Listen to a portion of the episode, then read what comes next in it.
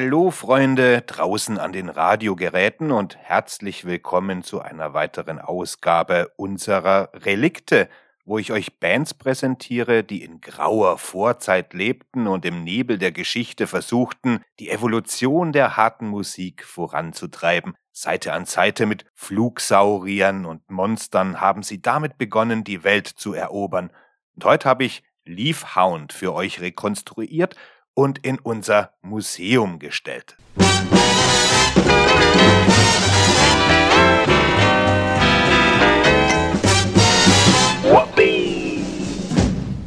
Eigentlich sind Leafhound nun wirklich kein Geheimtipp mehr. Trotzdem sind sie einer der Hunderten von Gruppen, die aus der progressiven Blues-Szene der späten 60er Jahre im Vereinigten Königreich hervorgingen und dann eine härtere Richtung einschlugen, als sich der Musikstil Anfang der 1970er Jahre änderte. Ihre Geschichte beginnt im Süden Londons mit dem Sänger Peter French und dem Gitarristen Mike Halls. Beides sind Cousins, die zusammen in einer Reihe von kleinen Bands spielten, darunter The Switch, Joe Poe und Erotic Eel. Wie so viele andere wurde das Duo stark von Cream und Hendrix beeinflusst. Irgendwann im Jahr 1968 standen sie ohne Band da und waren auf der Suche nach neuen Mitgliedern, als der Bassist Bob Brunning, ehemals von Fleetwood Mac und Savoy Brown, auf sie zukam und ihnen vorschlug, sich einer Bluesband anzuschließen. Das taten sie dann auch und die Brunning Hall Sunflower Band nahm sogar ein Album mit dem Titel Ballin Street Blues auf.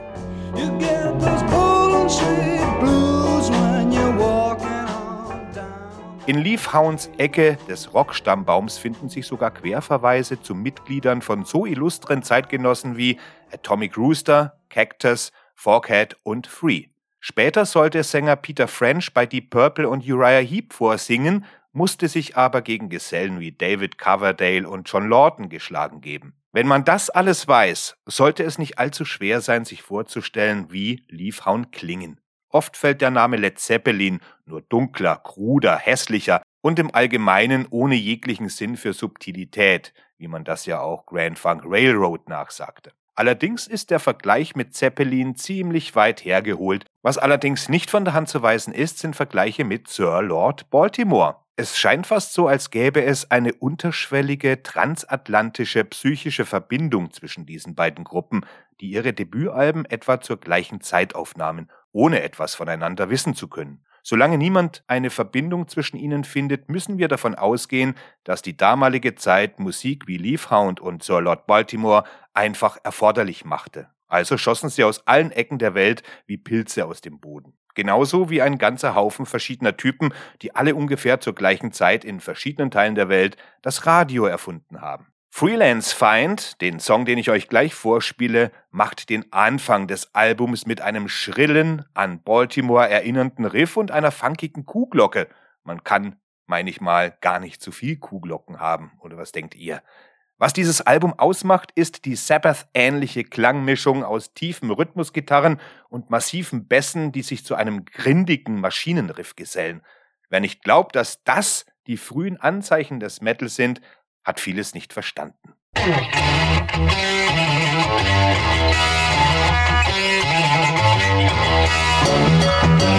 but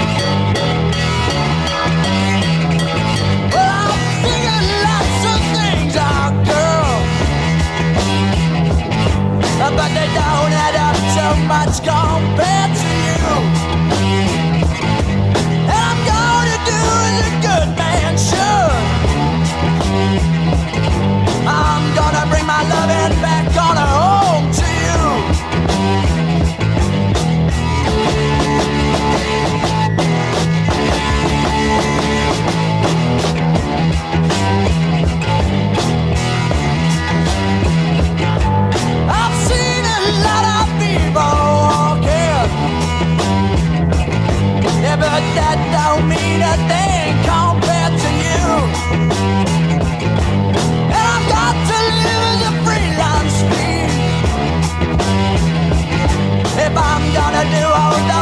that you asked me to.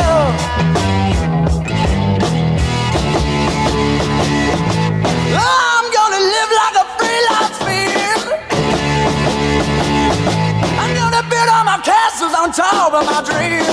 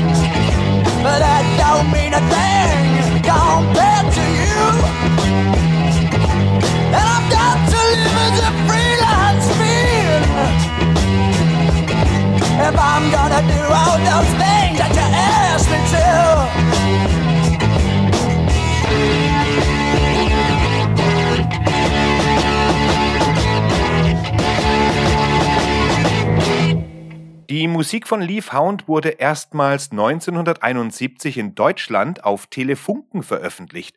In Deutschland war die Band viel auf Tournee und dieses selbstbetitelte erste Album war das gleiche wie Growers of Mushroom, nur mit ein paar Ausnahmen.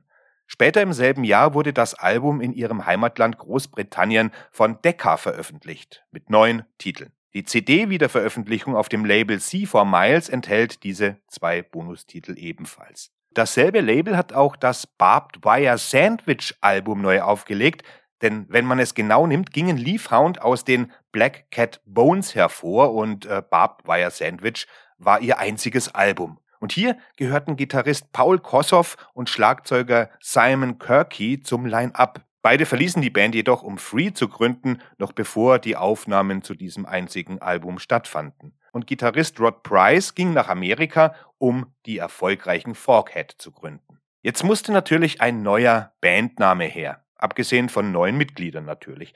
Da Peter French ziemlich viel Horrorgeschichten las, bekam er eine von Herbert van Thal herausgegebene Anthologie der Pan Book of Horror Stories in die Finger. Dort gab es eine Geschichte über einen Hund, der mit Schlamm und Blättern bedeckt aus dem Grabe zurückkehrt, also einen Blätterhund, einen Leafhound. Der Name hat genauso wenig mit Drogen zu tun wie der Titel Growers of Mushroom, der ebenfalls aus einer Horrorgeschichte stammt, wo es um eine Frau ging, die ihren Mann langsam vergiftete, indem sie ihm tödliche Fliegenpilze kochte. Es ist natürlich offensichtlich, warum die ganze Stoner-Community hellauf begeistert von dieser absichtlich falsch verstandenen Band war. Allerdings ist das Titelstück tatsächlich das albernste Lied auf dem Album, eine straffe, mehrteilige, zwei Minuten Pop-Operette im Stil von The Who's Happy Jack oder vielleicht MC5's Human Being Lawn Owner. Liest man die Lyrics, bestärkt das dann auch den Eindruck, es ginge um Drogen. Zum Beispiel, niemand konnte erkennen, dass wir Pilze züchteten. Mit Zeilen wie, mein Leben war wie ein Käfer, der die Wand hinunterkrabbelte, da muss man sich auch nicht gerade wundern.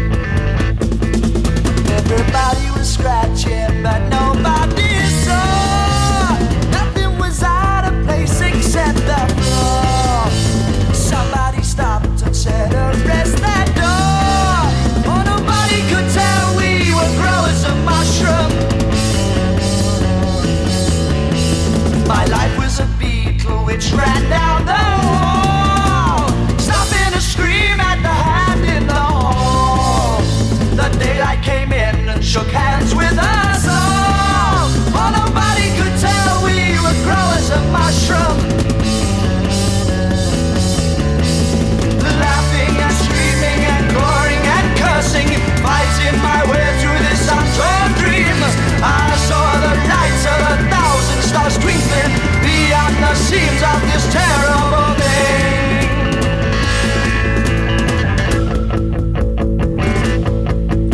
Everybody was scratching, but no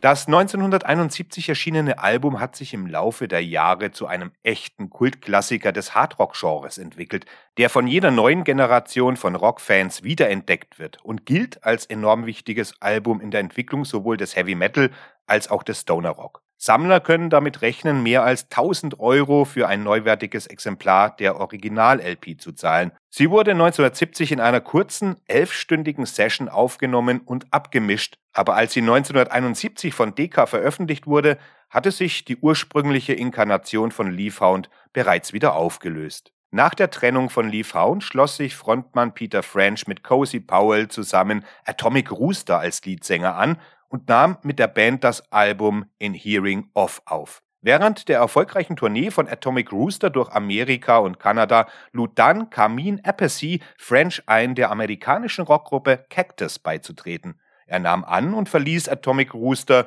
um mit Cactus auf Tournee zu gehen und dort das Album Odd and Sweaty aufzunehmen. Growers of Mushroom wurde schließlich 1994 auf dem Label C4 Miles offiziell auf CD wiederveröffentlicht und zu diesem Zeitpunkt entdeckte eine ganz neue Generation von Rockfans auf der ganzen Welt seine Vorzüge. Als sich der Ruf und die Popularität von Leafhound weiter verbreiteten, wurde French schließlich sogar dazu überredet, 2004 eine neue Version der Band zusammenzustellen. Nach der Veröffentlichung einer Live-Version von Freelance Find auf Lee Dorians Rise Above Level im Jahr 2006 brachte diese neue Inkarnation der Band 2007 das zweite Album Unleashed heraus, das hervorragende Kritiken enthält. Das war's von mir für diesmal. Ich hoffe, ihr hattet ein bisschen Spaß mit Leafhound und unserer zweiten Ausgabe der Relikte.